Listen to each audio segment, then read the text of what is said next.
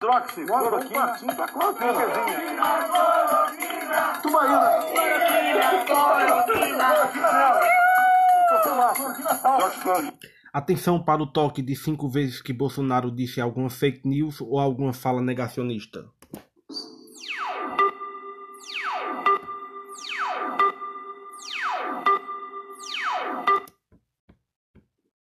Primeiro, você não me vê atacando nenhum governador, nenhum, zero. Não tens responsabilidade, não tens altura para criticar um governo se nós aceitamos demagogia barata. Até porque o brasileiro tem que ser estudado. Ele não pega nada, viu? O cara pulando em esgoto ali, sai, mergulha, tá certo? E não acontece nada com ele. Uma pesquisa ouviu mais de 4 mil pessoas, todas moradoras de áreas como esta, e concluiu que a falta de saneamento básico tem grande impacto na saúde e no desenvolvimento social. Inclusive o cara que está na plateia tem um vidro blindado, quer dizer, não vai passar o, não vai, não vai passar o vírus ali. Se eu tossi, se eu espirrei, tem bastante saliva, tem um muco aqui, o vírus pode continuar detectável, presente no ambiente por alguns dias. Obviamente temos um momento, uma crise, uma pequena crise, né? Um, no meu entender, muito mais fantasia a questão do coronavírus, que não é isso tudo que a grande mídia propala ou propaga pelo Obrigada a todos. Depois da facada não vai ser uma gripezinha que vai me derrubar, não, tá ok? Se o médico ou o Ministério da Saúde me recomendar um novo exame, eu farei. Caso contrário, me comportarei como qualquer um de vocês aqui presente.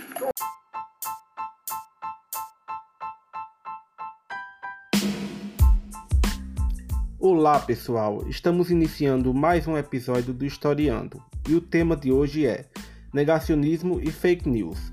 Nosso tema vai ser um pouco mais focado à aplicação desses conceitos na pandemia, devido à situação que estamos vivendo, e a informação é uma arma contra esse vírus e contra esse desgoverno.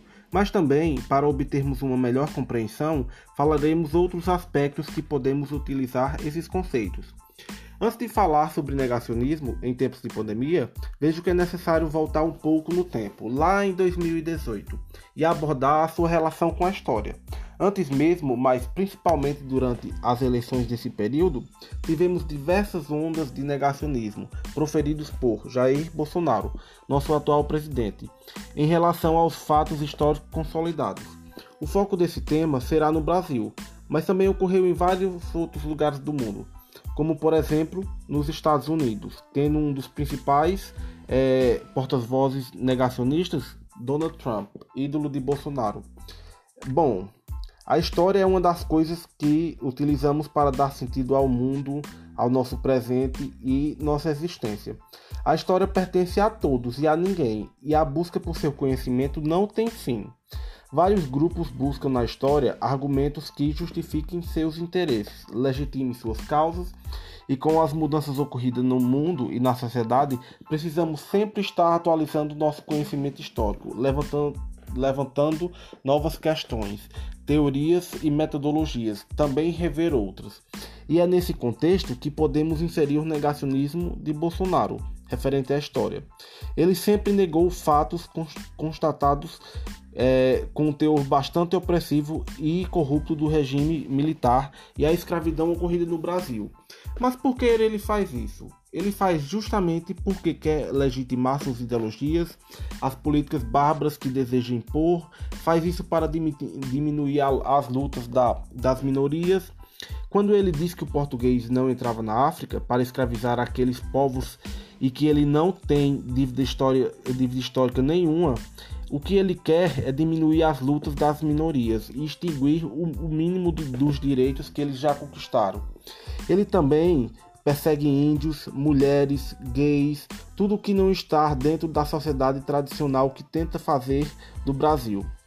Inclusive, não é à toa que o povo preto e a população das favelas brasileiras são os que mais sofrem com a pandemia e o governo não dá nenhuma assistência. Esse seu negacionismo aqui se torna basicamente um revisionismo pelo fato que ele não somente nega o que já é constatado, que é consolidado, mas como dá novas versões que comprovem o que ele diz ser verdade e quer que o, que o povo acredite. E para que isso seja mais eficaz, há toda uma sistematização de ideias e grupos que se encarregam de proliferar as fake news. O Twitter, por exemplo, é cheio de seus robôs.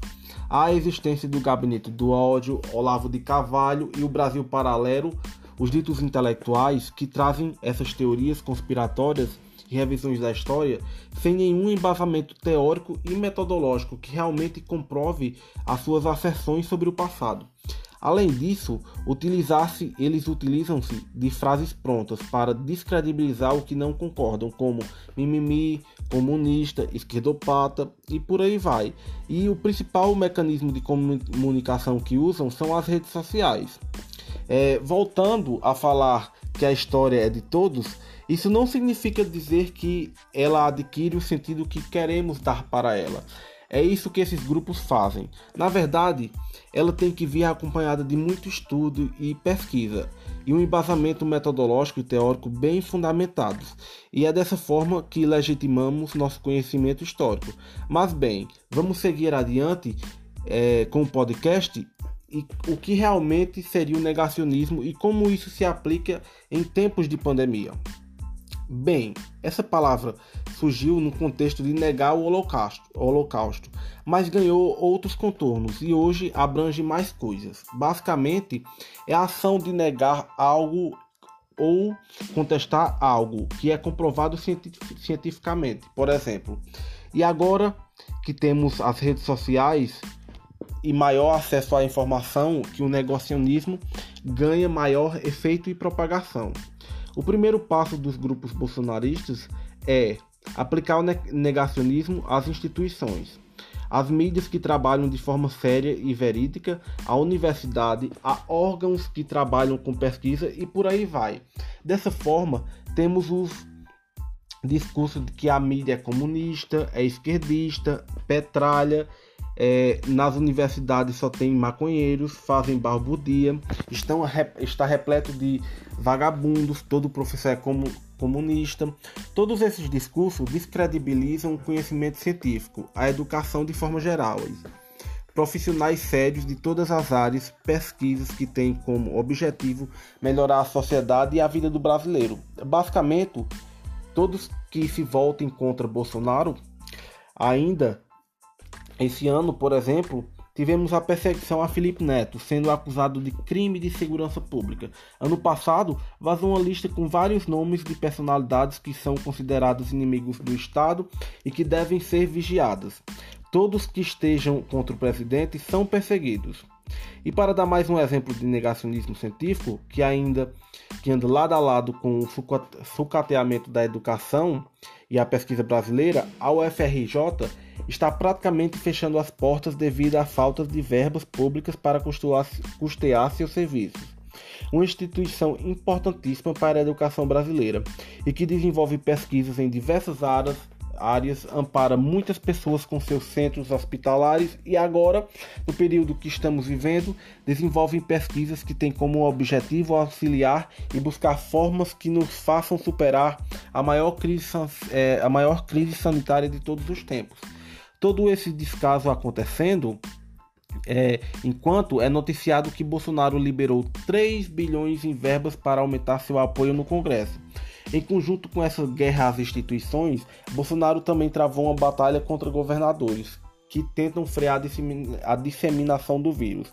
No dia 14 de maio de 2020, ele declarou que estamos em guerra e o inimigo da nação, os inimigos da nação são os governadores.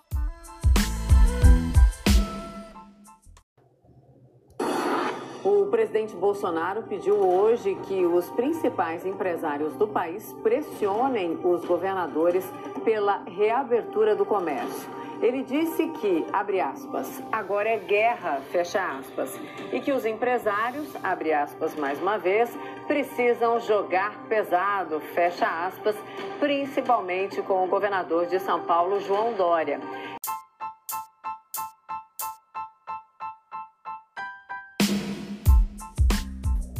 Dá para perceber como nosso presidente lutou pelo isolamento social, né? Enfim, mas não podemos finalizar essa parte do episódio de hoje sem falar sobre as principais ações negacionistas de, de Bolsonaro em relação à pandemia a luta contra as principais formas de combater a disseminação do vírus, sua jornada anti-vacina e a propaganda de remédios milagrosos totalmente ineficazes e ainda por cima prejudiciais. Desde o início da pandemia, Bolsonaro nunca mostrou-se a favor das medidas adotadas pela OMS ao combate à pandemia. Chegou até a defender um isolamento vertical que na cabeça dele funcionaria e que a economia era mais importante nesse momento e que ela não podia parar.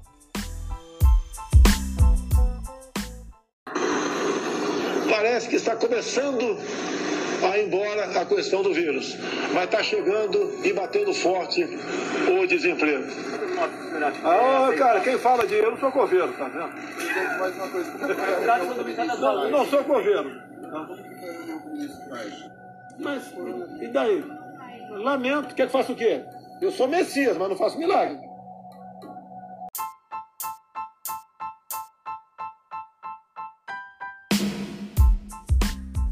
Sensível nosso presidente, não é?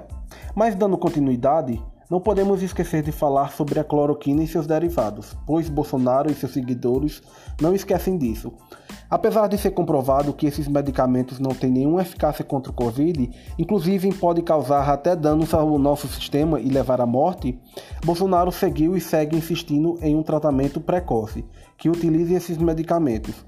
Essa sua insistência foi um dos motivos que dois ministros da saúde largaram o cargo e, inclusive, essa semana foi noticiado que o presidente tentou mudar a bula do medicamento para que seu uso fosse aceito. E além disso tudo, nosso presidente nunca parou de instigar aglomerações. No, no início da pandemia, Após suas falas em rede nacional e após ele ter convocado manifestações, o isolamento, que não ia nada bem, tornou-se pior. E como já tinha dito, não basta apenas apli aplicar seu negacionismo, ele também faz um revisionismo e isso é muito prejudicial. As consequências são desastrosas. Falar em isolamento e fazê-lo virou motivo de piada. Nem precisamos falar do uso da máscara. Poucos a usam e também se tornou motivo de piada, gente fresca. Instituições como a OMS também estão descredibilizadas. É comunista, tra trabalha para a China. Eita, Brauzizão. Todos esses são bordões que escutamos sempre agora, viu? Contudo, acho que a pior de todas as suas ações negacionistas desse, é, desse governo foi em relação à vacina. Primeiro foi questionado sua eficácia. Segundo, foi propagadas fake news das mais conspiratórias possíveis sobre ela. Nos transformariam em jacaré, era o chip da besta, a China queria implantar algo em nós, como Luciano Huck diz: loucura, loucura, loucura. E por último, e isso segue até hoje, Bolsonaro segue impondo barreiras para que o Brasil não adquira a compra de vacinas e insumos para produzi-las. A nossa imagem está muito manchada lá fora e isso prejudica nas negociações de vacina. E nosso presidente não para. Esses dias se meteu em uma confusão com a China e o Instituto Butantan já declarou que estamos sem insumos para produzir vacina nos próximos dias, porque a China não quer liberá-los. E agora há pouco, o diretor da Pfizer afirmou que na, na CPI da Covid que Bolsonaro ignorou a proposta de compra de 70 milhões de doses de vacinas e, em outro momento, ignorou uma reunião com o presidente da empresa para passar o dia com Amado Batista. Nosso povo morrendo de fome, 480 mil vítimas desse vírus e nosso presidente prefere passar o dia com um sertanejo.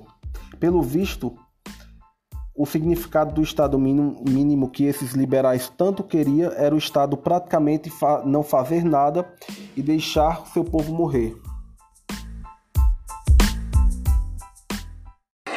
O, o idiota que está dizendo que eu peço um exemplo, eu já tive o vírus, eu já tenho anticorpos, para que tomar vacina de novo?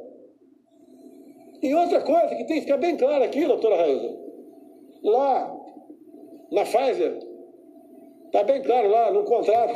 Nós não nos responsabilizamos por qualquer efeito colateral. Se você virar um, um virar um jacaré, é problema de você, pô. Não vou falar outro bicho que ele pensar que falar besteira aqui, né?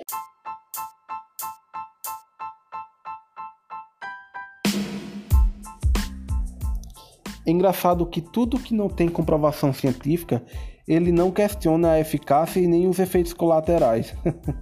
Mas bem, pessoal, vamos dar início à segunda parte deste episódio e será sobre fake news, para completar o combo que acompanha o governo Bolsonaro.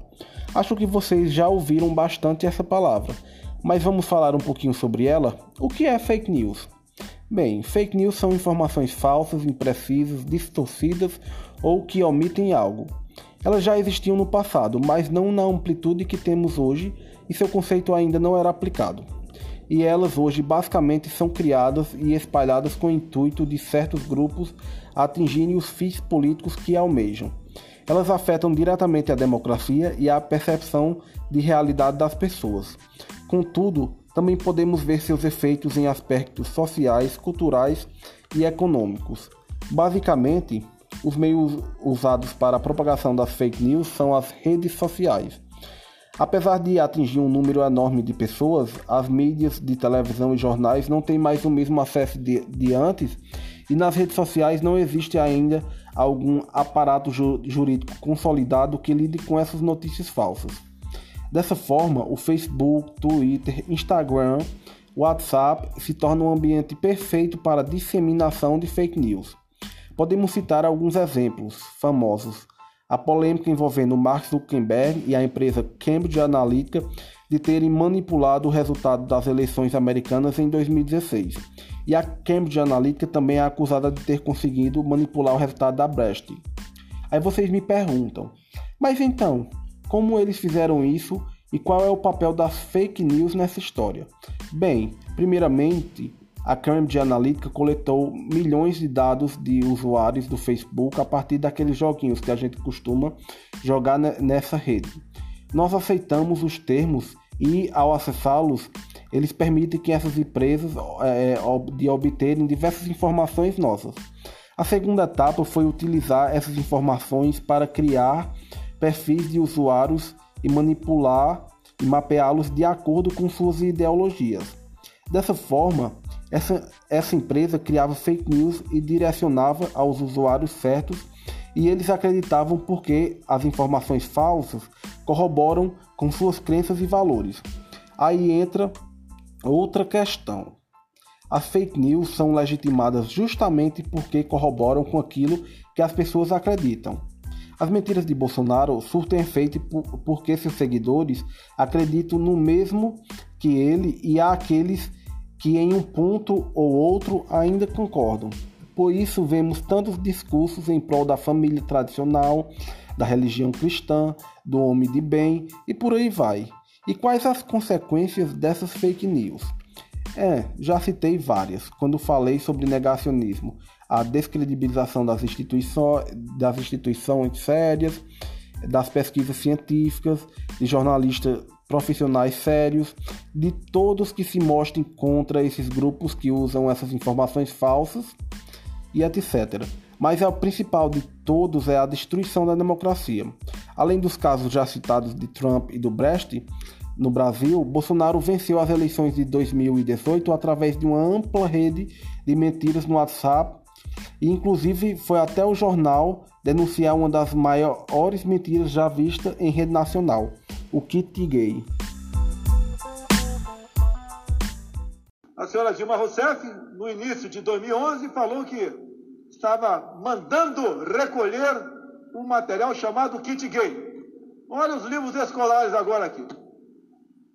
Exemplo, uma sugestão de brincadeiras escolares. Temos aqui índios seminus, que é da tradição deles, brincando de gavião. E diz aqui o texto: faça uma fila indiana, todos nus, ficam bem agarradinhos um do, junto do outro, e o último da fila é bem explícito: agarre com mais firmeza para não ser comido.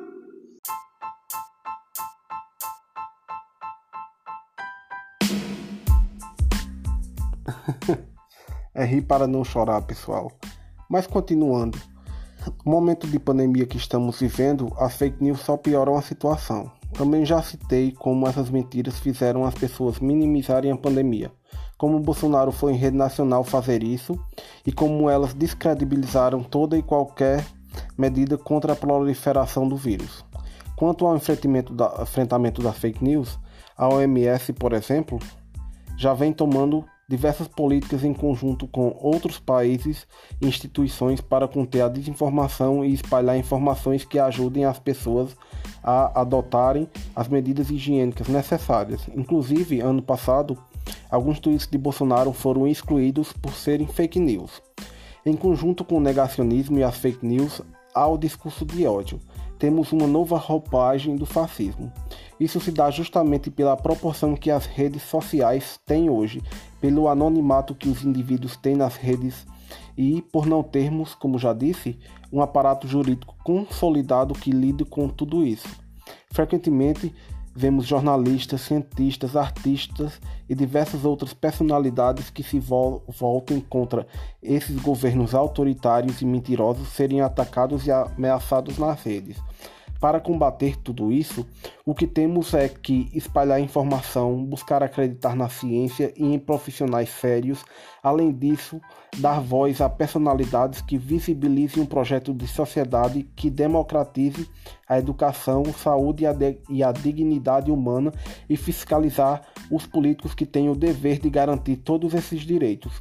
Temos que denunciar qualquer descaso toda fake news e negacionismo. E denunciar não é somente de forma jurídica, é usar nossa voz para combatê-los, agir com a verdade e com a informação.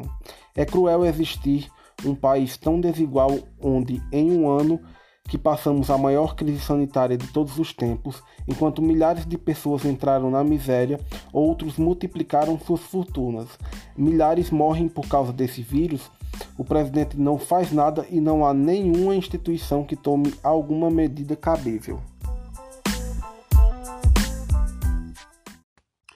O episódio de hoje se encerra de forma diferente. Em homenagem aos mais de 400 mil mortos pelo Covid e pelo descaso do governo, e também em homenagem a seus familiares, não teremos uma vinheta de encerramento. E deixo meus sinceros pensamentos o episódio de hoje se encerra de forma diferente, em homenagem aos mais de 400 mil mortos pelo Covid e o descaso do governo, e também em homenagem aos familiares dessas vítimas. Dessa forma, não teremos uma vinheta de encerramento, o que deixo é meus sinceros sentimentos. Também desejo força àqueles que estão lutando contra, contra esse vírus e àqueles que estão lutando pela vida, em isolamento e em situação de miséria. Ter esperança é difícil mas é o que temos. Esperança que vençamos isso tudo e que nosso país volte à fase de desenvolvimento que estávamos alguns anos atrás. Enquanto estava escrevendo o roteiro deste podcast, me deparava com as notícias dos casos e mortes por Covid e tudo o que acontecia durante a CPI da Covid. Senti um misto de sentimentos: indignação, raiva, tristeza e medo. Por fim, Desejo saúde a todas e todos, que fiquemos bem e que tenhamos saúde para passar por essa crise.